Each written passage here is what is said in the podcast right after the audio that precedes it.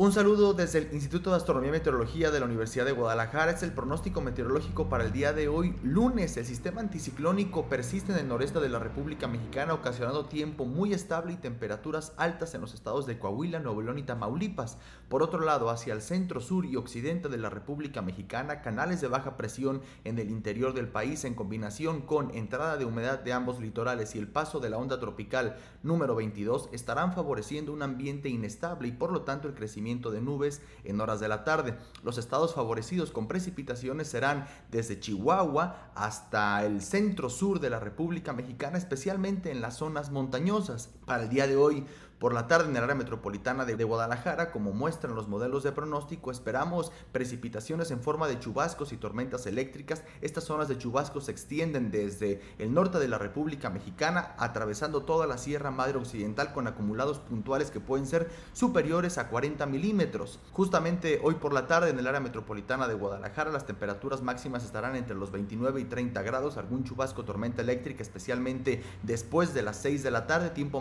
estable hacia, hacia altos de Jalisco, Ciénega, norte del estado y también probabilidad de precipitación hacia el sur, zona laguna, zona montañosa y sobre todo la costa norte del estado de Jalisco. Para el día de mañana muy temprano puede amanecer en el área metropolitana de Guadalajara con alguna llovizna dispersa, temperaturas mínimas entre 17 y 18 grados Celsius, tiempo más estable y fresco hacia los altos y norte y también podría amanecer con alguna llovizna ligera hacia el sur y hacia la zona costa del estado.